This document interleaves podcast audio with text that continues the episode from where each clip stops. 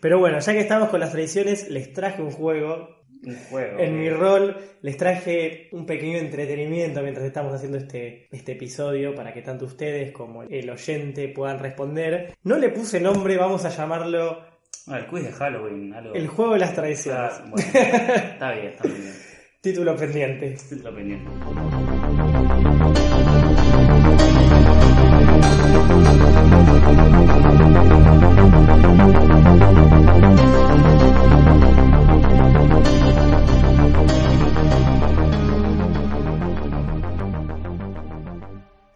Noches, Screamers, y bienvenidos a un nuevo episodio de Scream Queens.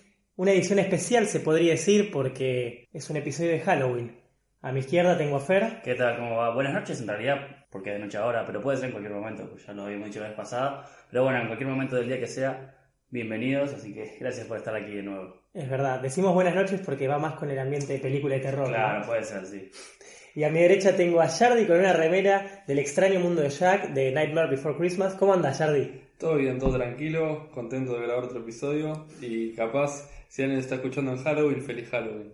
Buen punto, es verdad, tal vez la idea es lanzarlo para Halloween, así que, ojalá alguien lo escuche el 31 y esto tenga mucho más sentido, porque es verdad, es temporada de brujas, es octubre, es momento de muchas películas de terror y más que nada de Halloween. Y de spooky memes. Y de spooky memes, spooky. Pero bueno, de esto se va a tratar este episodio. Hoy nos vamos a enfocar más que en Halloween, la saga de por sí, que ya va a llegar su episodio. Llegará en algún momento. En algún momento, pídanlo si lo quieren, pero van a tener que esperar un poquito. Vamos a enfocarnos más en la festividad, cómo surge Halloween, sus tradiciones típicas, el cine típico de Halloween, qué, qué esperamos. Así que vamos por ese lado, ¿no les parece?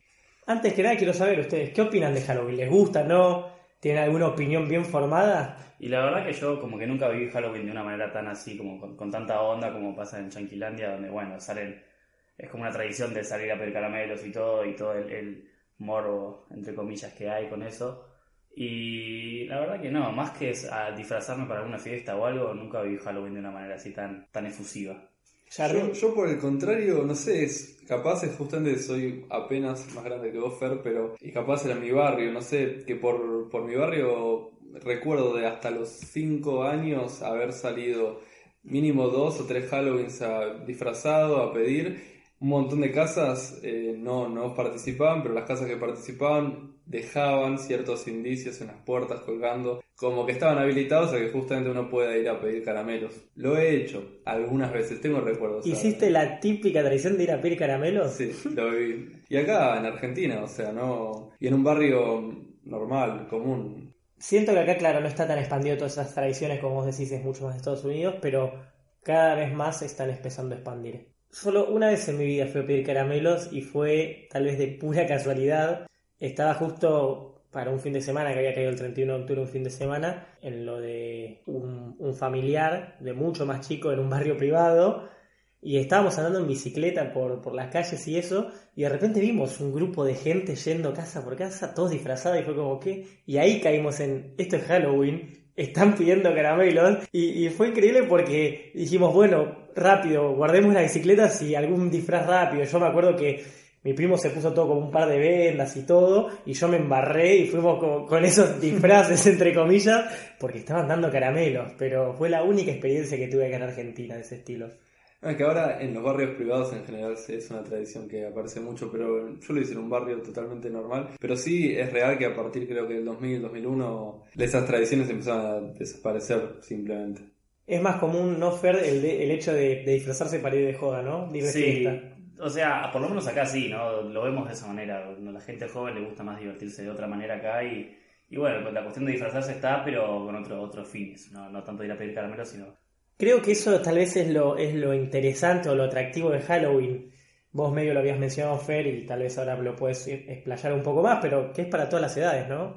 Y sí, o sea, es una, es una festividad que se presta para todos, o sea, lo vemos en el cine, que es lo que vamos a, ir hablando ahora, pero hay películas de Halloween para todos, hay infantiles, hay cosas más gore, más jodidas, y, y bueno, es algo que, así como Navidad o como otras festividades, es para toda la familia, por así decirlo, para todas las gamas de la, de la edad. Sí, tanto en esto de ir a pedir caramelos, como contaba Yardi, o irse de fiesta disfrazado. Todos pueden disfrutar a su manera de Halloween y eso lo hace, lo hace genial. Lo interesante también es cómo fuimos adquiriendo tal vez a través del cine, ¿no? Toda esta cultura. Acá por lo menos en Sudamérica es bastante una imposición más comercial, vamos a ser realistas, pero fuimos aprendiendo un montón como de tradiciones o culturas que se realizan el 31 de octubre que, que hoy en día es como común. Claro, además si no lo veías ahí vos no te enterabas. En cambio con estas películas como que te vas como introduciendo en este mundo y vas, vas como adquiriendo estas, estas como tradiciones y, y cosas que bueno se te van como inculcando, ¿no? Y por fuera de, de pedir caramelo, Yardi, ¿a vos qué tradición se te ocurre? Como que viste en las películas y esto es típico de Halloween. Si vos decís, una película de Halloween, además de que tener chicos pidiendo caramelos, tiene que tener esto. Y siempre el tema de, la, de Jack o' Lanterns.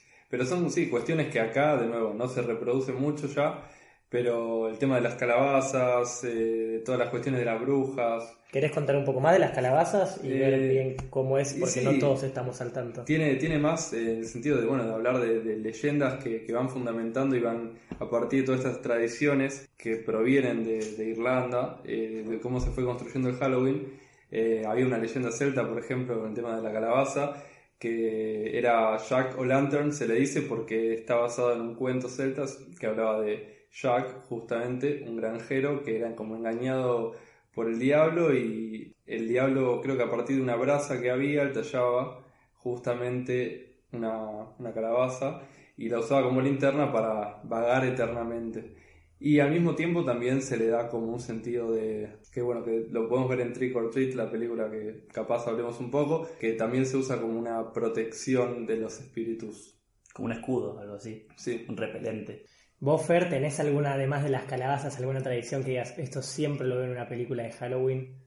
Y, y siempre ves como al grupo de niños, ¿no? Más allá de que hayan pedido caramelo, siempre está como el grupo como muy, entre comillas, estereotipado de, de niños que van y tienen como su aventura terrorífica. Claro. Y bueno, nada, es- son como los protagonistas de todas estas historias. Es verdad, es verdad. Vos lo mencionaste, me parece bueno traer un poco y, y comentar, así que lo comentamos entre todos, de dónde proviene este- el- la idea de Halloween, la festividad, porque no muchos lo saben, pero no es estadounidense, sino como vos bien mencionaste, es una tradición celta, una festividad celta. Se llamaba, vos la pronunciaste bien, porque yo voy a decir Samhain, pero Sí, se pronunciaba So In. Samhain, que es una tradición celta eh, conmemorando el fin del verano, o sea, el fin de la temporada de cosechas. Bueno, es una celebración más que nada pagana, justamente, que Sí, totalmente precristiano, ya como sin elementos que hagan referencia a eso, era una cuestión muy cultural propia. claro, era una cuestión de los cultivos, justamente. Estamos terminando de cultivar, festejemos. Inclusive con el, con el arranque del otoño se ven los colores naranjas y más oscuros, no más, más como marroncitos, en cambio de, bueno, del, del Claro, sol ardiente. El hemisferio norte, justamente en esa época es otoño, así que va bien con todos estos colores, naranja, negro, marrón.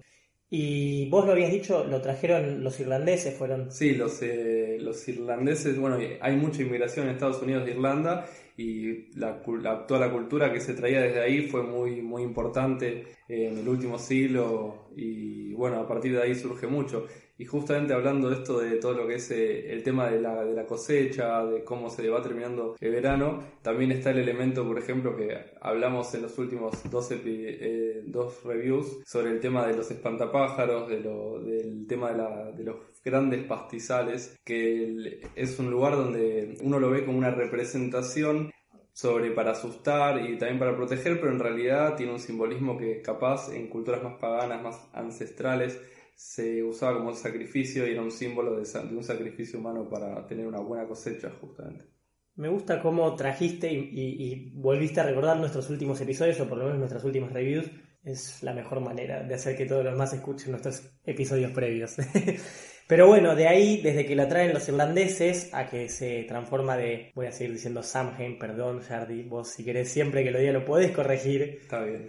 eh, a que se llame Halloween, hay justamente lo que pasó en muchas otras festividades, una cristianización, es decir, el sincretismo, la eh, cristianizar festividades paganas para que más gente empiece como a aceptar la religión y eso. ¿Cómo se transforma en Halloween? Justamente porque además de conmemorar en el hecho eh, pagano el fin del verano, el fin de la cosecha, para los cristianos será justo el primero de noviembre, vos Fer, me lo habías dicho, es el Día de Todos los Santos. Claro. Entonces mezclaron ambas Sí, hicieron ahí como una especie de mix entre las dos cosas y bueno, dicen que como el primero de noviembre es el día de todos los santos, el día anterior es el día donde los muertos salen como a vagar y a, a, bueno, a volver a este mundo a, a reencontrarse con, Con sus con familias. sus familiares y sus cosas. Exacto, una víspera de los difuntos, se podría Claro, decir. una cosa así. Y bueno, y la palabra Halloween viene de la idea en inglés de, eh, bueno, esto del Día de Todos los Santos, que en inglés se llama All Hallows Eve, Sí. Que hay una película. Hay una película que la hemos recomendado en un episodio anterior, muy buena. Y bueno, ojalá que la puedan ver. Y bueno, el, el nombre sale de ahí. Me encanta, me encanta que vayamos recordando episodios previos, imagínense cuando ya pasemos los 10. Imagina, imaginar. Ojalá. Pero sí, All Hallows Eve, la pronunciación rápida, Hallow, Hallow, Hallow, sale a Halloween. Viene de ahí. Y eso es lo que hoy en día conocemos, con todas las características que fueron aplicando desde los Jack Lantern, pedir caramelos. Habría que haber investigado un poco más de dónde viene toda la idea de pedir caramelos, ¿no? Sí. Pero es interesante, Claro, cómo llegamos a eso, ¿no? un pendiente. Se Un puede... pendiente para, para la próxima. Lo vamos a mencionar en las redes. Pero bueno, es una festividad tan interesante y tan atractiva, no solo por el hecho de todas las edades, sino por esta idea de tal vez macabra de los muertos o de los difuntos, que se hizo toda una cultura popular alrededor, no solo en el cine, en los libros, en, desde obras teatrales, o sea, todo puede llegar a tocar. Me acordaba igual que el tema de- del porqué de los caramelos me, me vino a la cabeza. Es el tema de justamente, tiene todo que ver justamente, es la noche donde salen todos los muertos, donde aparece todas nuestras cuestiones de supersticiones, tradiciones, todo lo que vemos como algo negativo o macabro, aparece esa noche anterior. Y el tema de los caramelos es como Jack o Lanterns o todas estas protecciones, es justamente trick or treat, es la cuestión de que uno le da estos caramelos o le da algo a cambio al espíritu para que no ataque tu casa. Ok, me Por eso los niños se disfrazan, ¿no? De De cosas, feas. justamente. Y si no, te hacen travesuras. Ya ese, las travesuras hoy día están dejando de existir igual, pero Pero bueno, viene la idea de las travesuras por parte de los espíritus. Mira, Sí. O sea, todo se relaciona con esta misma idea de protección o de recibimiento de los espíritus. Sí. Cierta idea de bienvenida a ellos.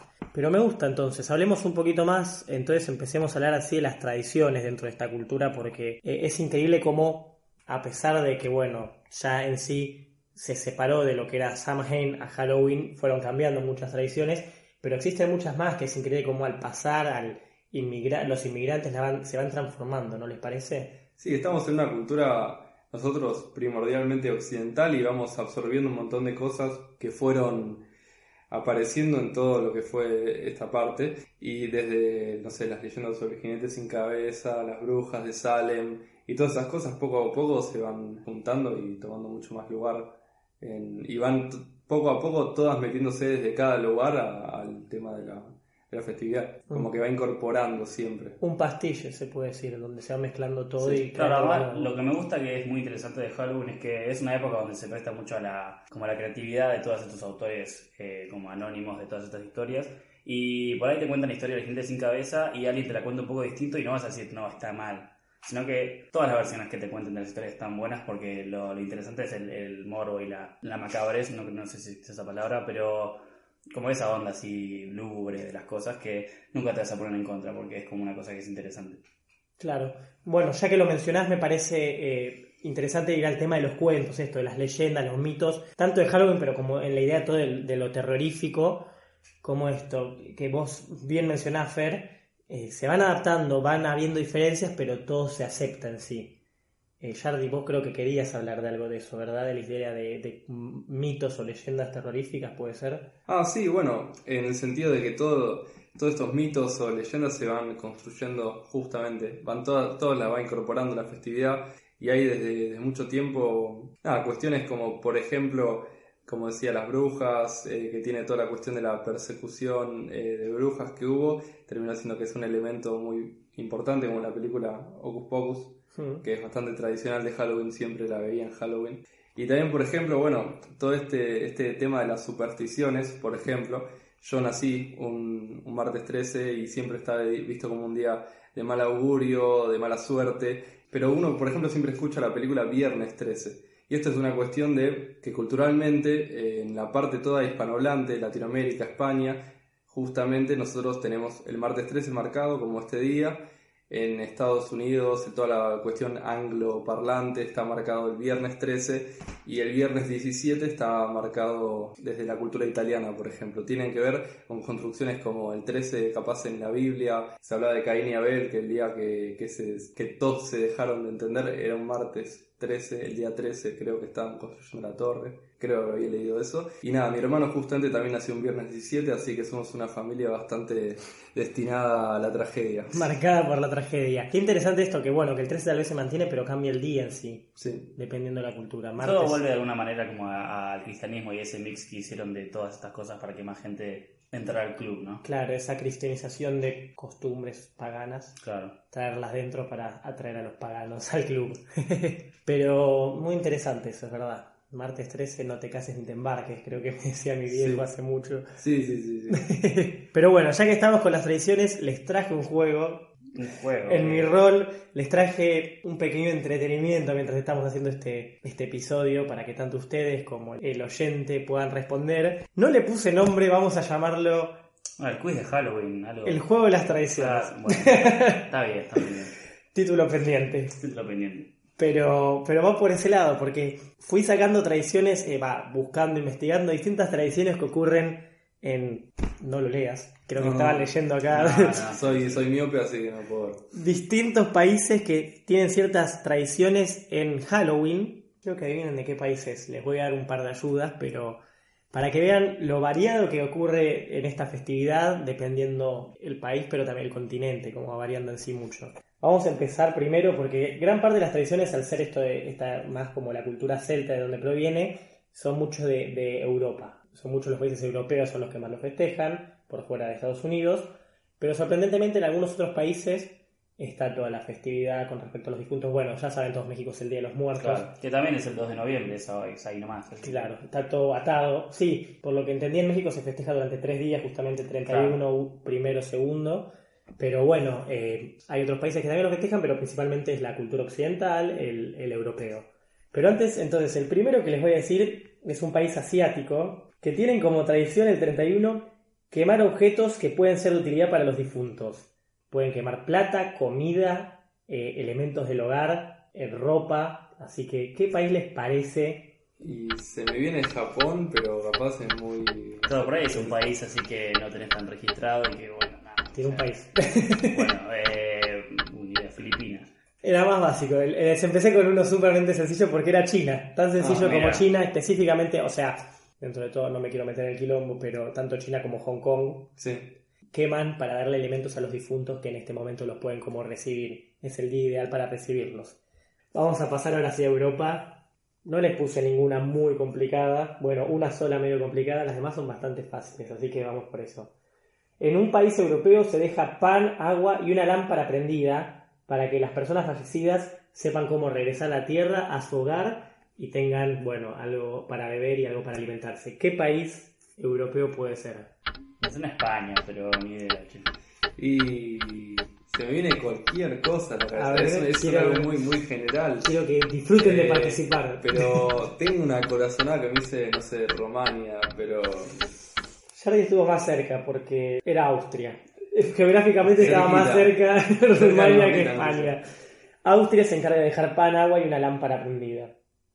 Este, este es medio básico, lo agregué, pero sinceramente se los podría decir desde un principio porque es muy común por fuera de otros países, pero hay un país donde se hacen hogueras gigantescas para ahuyentar a los espíritus. Y esto está ya muy relacionado con la parte de la cultura celta, así que ya con esa pista que les di tienen que saber qué Sí, país. imagino que Irlanda, el Reino Unido. Exactamente. En Irlanda tienen la costumbre de hacer hogueras de las más grandes que se registran para Halloween, simplemente como tradición. Igual con el dato de los celtas, también había celtas distribuidos por bastante más lugares, así que Es verdad. era una pregunta amplia igual. Era una pregunta amplia. A ver, esta va a ser bastante difícil. Ponen sillas alrededor de la chimenea, porque dicen que los espíritus vienen desde la chimenea, entonces ponen sillas para recibir a todos los espíritus. Medio un crossover con Navidades. Es- Claro, Ese pero un crossover, o sea, ¿no? se sientan a comer o qué hacen. Es No, no, no, ¿por qué ponen sillas vacías frente a la chimenea por todos los No, no, familiares. claro, pero que los fantasmas van y se sientan como, ¿cómo, cómo es eso? ¿Por qué no ponen otra cosa? No sé. Habría que ir a ese país sin preguntar bien, pero es verdad, me gusta este crossover navideño, porque va a venir algo con Trick or Treat que está también relacionado, pero a ver qué país. Este no lo van a adivinar. ¿Pero es un país así conocido o...? Continente, Europa, todo esto que estamos diciendo es en Europa. Es un país, ahora no, no, te voy a decir no tan conocido, ya después vamos a recibir algo. ¿Algún dato ese que en idioma ruso, tipo así como eslavo? Sí, va por ese lado, va más por por el ese lado, lado. tal vez. Tipo Bulgaria. Claro, por esa zona, estamos bien. Ah, por, por abajo, Yugoslavia, la parte Yugoslavia, ex Yugoslavia. República Checa, sí, estabas República ahí Checa. pegando. República Checa recibe esto. Y ahora vamos con solo dos más que tengo, que son de países más mundialmente reconocidos, o por lo menos por nosotros. En este país eh, se hace el barmbrack, que es un alimento, no vale buscarlo en el celular ni nada, que bueno, para el 31 se hace el Halloween brack, que es muy interesante porque es como una especie de bizcocho, justamente, pero al bizcocho se le agregan ciertos elementos. Entonces, si te toca en la porción algunos de esos elementos, es como para tu futuro. Se le agrega un guisante, un palo, un trozo de tela, una moneda y un anillo. Y dependiendo de lo que te toca, es como un pronóstico. Como el famoso cuando, Lo no parten sé, en cinco pedazos. por así decirlo, o tal vez no te toca nada. Sí, pero, ah, pero es como, no sé, en, en los casamientos, ¿viste? La que saca Sí, el la- anillo. saca el anillo, sí. Bueno, justamente, el que saca acá el anillo es que se va a casar pronto. ¿Qué país? Continente Europa todavía. Seguimos, terminamos. ¿Es, es un país más conocido? o- Sí, Y, y ya Ba- fue. ¿Cómo dijiste? Barnbrack. Barn Brack. En este caso es Halloween Brack. Para la época. ¿Alemania? Casi. Pero volvemos de vuelta a Irlanda. Esto es típico irlandés bueno, este. Ahí va. Y bueno, el idioma inglés sí, sí. tenía que haber sido algo por ahí. ¿no? Eh, el guisante es que no te vas a casar, el anillo que te vas a casar. El trozo de tela es que vas a hacer, no no vas a, no va a ser un año muy rico que digamos, vas a atravesar pobreza, en la, en la moneda que vas a atravesar riquezas. Y el palo, interesantemente, significa que vas a tener un matrimonio violento o infeliz. Es una especie de horóscopo así más, más, al, más al, al hueso, ¿no? Alimenticio. un horóscopo alimenticio. Y por último, tiene que alguno de sus de los países que mencioné antes es este, es un país donde se esconden todos los cuchillos en 31. Ahí va. Ustedes ya lo mencionaron el país, así que lo- ¿Pero lo mencionamos o era una de las respuestas que... que ustedes dieron, exactamente, tipo, dieron una respuesta, un país en alguna de las anteriores, que Ah. era justo para este. Ok. Se esconden todos los cuchillos por miedo a que los espíritus los agarren y se tornen violentos. ¿República Checa de vuelta? Pero no lo habías mencionado. Uno que vos Ah, pero bueno, por eso, por eso te pregunté si era una de las Y- respuestas correctas. No, no era una de las respuestas correctas. Ah, bueno, no sé. Retomar Rumania, no creo. Fue lo que dijo Fer, Alemania. En Alemania Ah, se en esconden Alemania. los cuchillos. Así que bueno, ese fue el juego. Los necesitamos un poquito más activos, la verdad. Sí, me la que- decepcionaron. No, es que no, no había indicios tampoco tan claros, pero es interesante ver cómo varía en cada cultura. Siempre tienen, tra- todas las culturas tienen sus pequeñas tradiciones. Sí, Sí. Está bueno que cada uno lo viva a su manera y qué sé yo, que disfruten, ¿no? Sus pequeñas leyendas o cuentos. Y acá, bueno, hemos escuchado que bastante gente de, de toda Latinoamérica o distintos lugares hispanohablantes, o incluso gente nos ha escuchado de lugares que no son hispanohablantes, pero si nos escuchan, que nos cuenten, capaz, que nos comenten tradiciones, capaz de, de, de dónde son. Interesante, muy bien, muy buena. O inclusive, inclusive si, si no viven Halloween con, con, con tantas ganas, ¿no? Si es una- un día que pasa y no lo viven, o, o bueno, si tienen, como dice Jardy, una, una de estas tradiciones, lo viven de alguna manera especial. Claro, y no necesariamente que sea del país, sino tal vez familiar. Tal vez dicen, yo todos los 31 voy a comer a tal lado y está perfecto. Queremos saber, ¿tienen tradiciones? Ya sea de su país, de ustedes, familiares o simplemente personales. Existe la gente que hace una maratón de Halloween, justamente la saga de películas.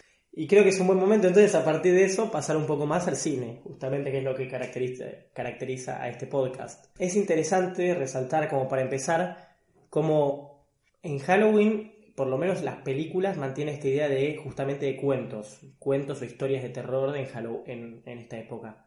Es como toda una gran adaptación de cosas, ¿no? Sí, como que mantiene esta idea que venimos resaltando de- del, del mito, de la leyenda, de las historias que se cuentan para dar miedo, lúgubres, ¿vieron? Bueno, estuvimos, eh, le preguntamos a, a la gente a través de Instagram cuál es su película favorita de Halloween y la mayoría de las que mencionaron son o historias de, que ahora vamos a hablar de eso que Fer lo quería hablar un poco de, de películas infantiles que recordamos de la infancia dentro de lo de Halloween, o historias que, que van a la idea de justamente antología, de cuentos. Eh, no sé, está All Hallows Eve justamente, que es la que mencionó Fer hace, hace un par de episodios. eh, justamente esta última que salió, Scary Stories to Tell in the Dark, ocurre en Halloween y son distintos como cuentos, por más de que tenga un hilo conductor. verdad que era en Halloween, no me acordaba. Empezaba en Halloween, sí. Justamente. Eh, toda esta idea está muy presente. Si ustedes se ponen a buscar películas que suceden en Halloween, son eh, películas como antológicas, distintas historias que van, que, son lo que compone la película. Incluso, que quiero destacarlo, Halloween, la saga de Michael Myers, la idea que tienen era hacer una película, que sea una saga, pero justamente de películas antológicas. Todas películas que suceden el 31 de octubre. La primera es la de Michael Myers, que tuvo tanto éxito que sacaron una secuela porque lo pidió la gente, lo pidió el público, pero la idea para ellos era que la secuela, por lo menos de Carpenter cuando la dirigió, no sabía si la iba a dirigir él u otro, que al final la dirigió otro, pero eh, que sea otra historia completamente distinta que también pasa el 31. Por eso la tan polémica Halloween 3, que justamente se llama eh, Season of the Witch, la temporada de brujas, que es una historia completamente distinta que no tiene Michael Myers, no tiene asesino, sino que es un tema con máscaras y eso, que, bueno, para el que no la vio la puede ver. Es una historia completamente distinta porque querían probar esta idea antológica, de que hacer películas sobre cosas que suceden, eh, historias de terror que suceden el 31 de octubre. Tuvo la primera que fue un éxito, la segunda porque la pidió el público, la tercera dijeron, bueno, basta de Michael Myers y fue un fracaso y volvieron a hacer Michael Myers y se hizo la famosa saga que Eh, todos de películas, sí. Con mayor cantidad creo que de, de reboots, ¿no? Sí, y creo que, bueno, hablando de críticas, a pesar de que es un comentario que había visto justamente, que las únicas dos películas que aunque sea desde Rotten Tomatoes estaba como bien, era la primera y la última. Y después todas en el medio eran como, Son, sí, como nueve películas sí, incluyendo los dos reboots y todo, que son sorprendentemente... La saga terminó dependiendo del asesino serial de la primera, pero es muy interesante también lo que proponían. Y se mantiene esta idea, ¿no?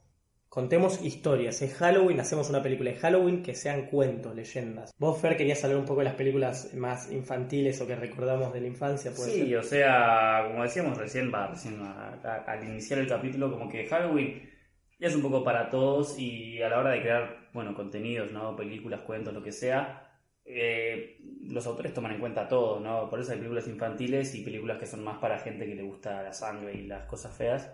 Y bueno, por eso tenemos películas como El extraño mundo de Jack o Ocus Pocus, que la, la mencionábamos recién, o, o a ver cuál más, o bueno, Monster House, que es un peliculón. Eh, Y bueno, nada, o sea, es como que a partir de eso podemos ver que, que, bueno, que todo el mundo puede disfrutar de Halloween y se traduce en las películas, ¿no? Que hay películas para todos y eso está genial. Ocus Pocus, tengo que destacar, fue la película más mencionada en los comentarios. Cinco personas dijeron, ¿qué película de Halloween se te viene a la cabeza? Ocus Pocus. Así que como que nos marcaron la infancia ciertas películas de Halloween. Bueno, eh, El extraño mundo de Jack yo también la llevo todavía en el, en el corazón porque es increíble. es una de, de mis... O sea, es la- mi película favorita de Halloween.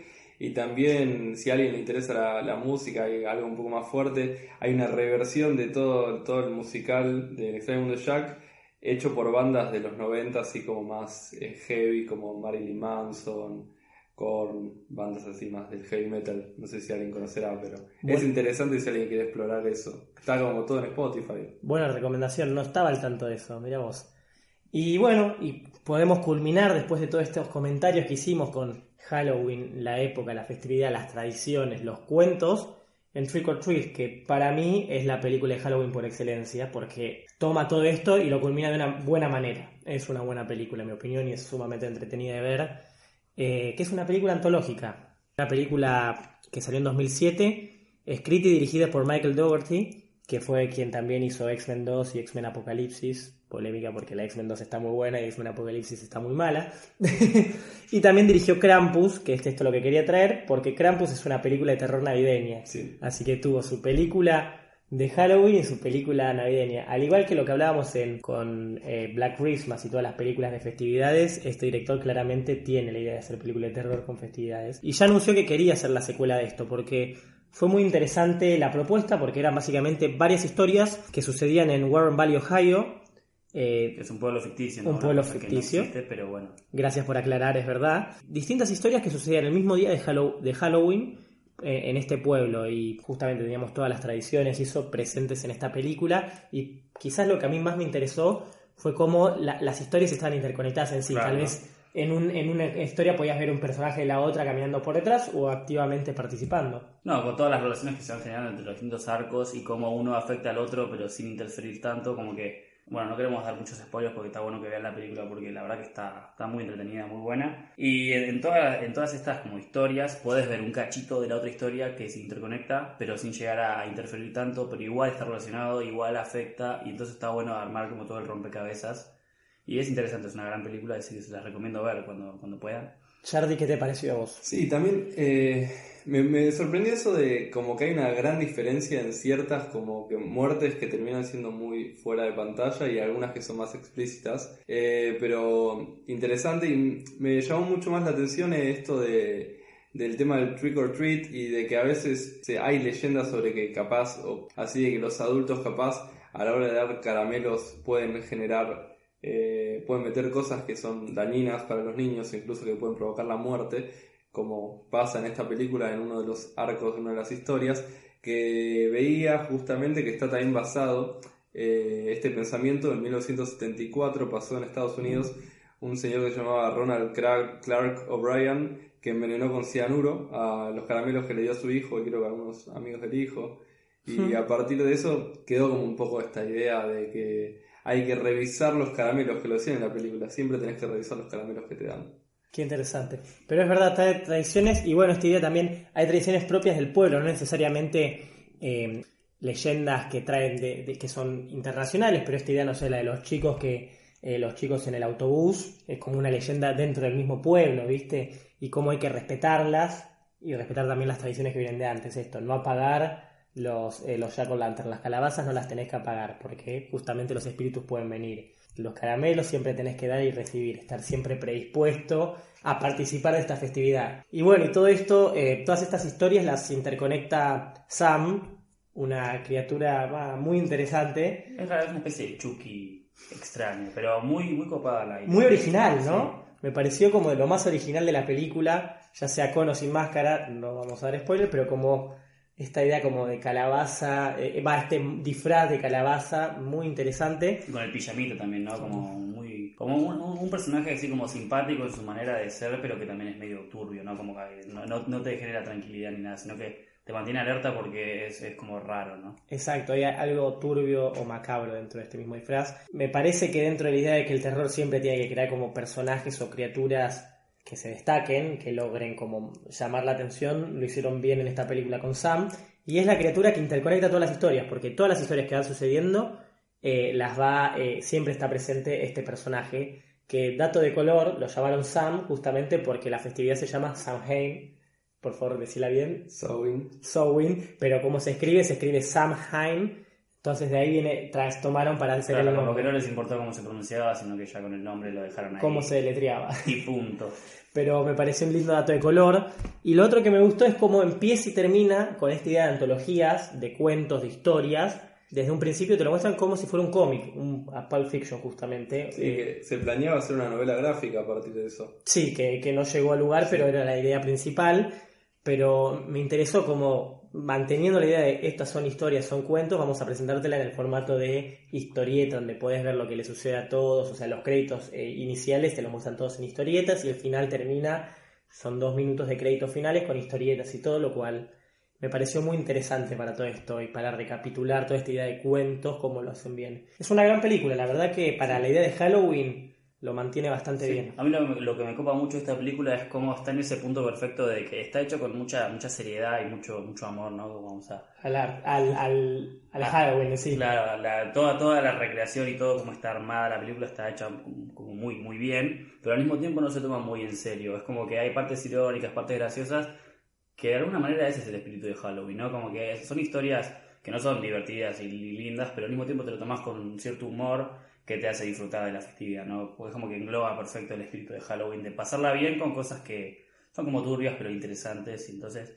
qué sé yo, so- les decimos, es una película muy interesante y muy buena, así que Sí, es como interesante el formato de la siempre de la antología y que creo que justamente en todo lo que es el terror es eh, importante justamente este- bueno esta idea que a veces planteamos como de corto o cosas así de los cuentos que terminan siendo historias cortas que justamente capaz tienen un impacto mucho más fuerte que capaz empezar a alargar y prolongar tanto es lindo como ver toda la variedad de todos los elementos que se pueden usar y basado en leyendas, en arquetipos mucho más viejos que terminan generando siendo poquito a poquito muchos elementos que se pueden mezclar para el terror que son interesantes siempre. Es verdad, absolutamente. Bueno, creo que ustedes cerraron muy bien esta idea. La verdad que sus dos comentarios combinados hacen que no tenga nada Hace- más. ha- hacen uno, hacen uno. Hacen uno final muy bueno porque no tengo nada más que aportar a esta idea. Lo cerraron muy bien. Así que bueno, terminamos el episodio de hoy. Fer Jardi, siempre es un placer. Como siempre, hay que mencionarlo.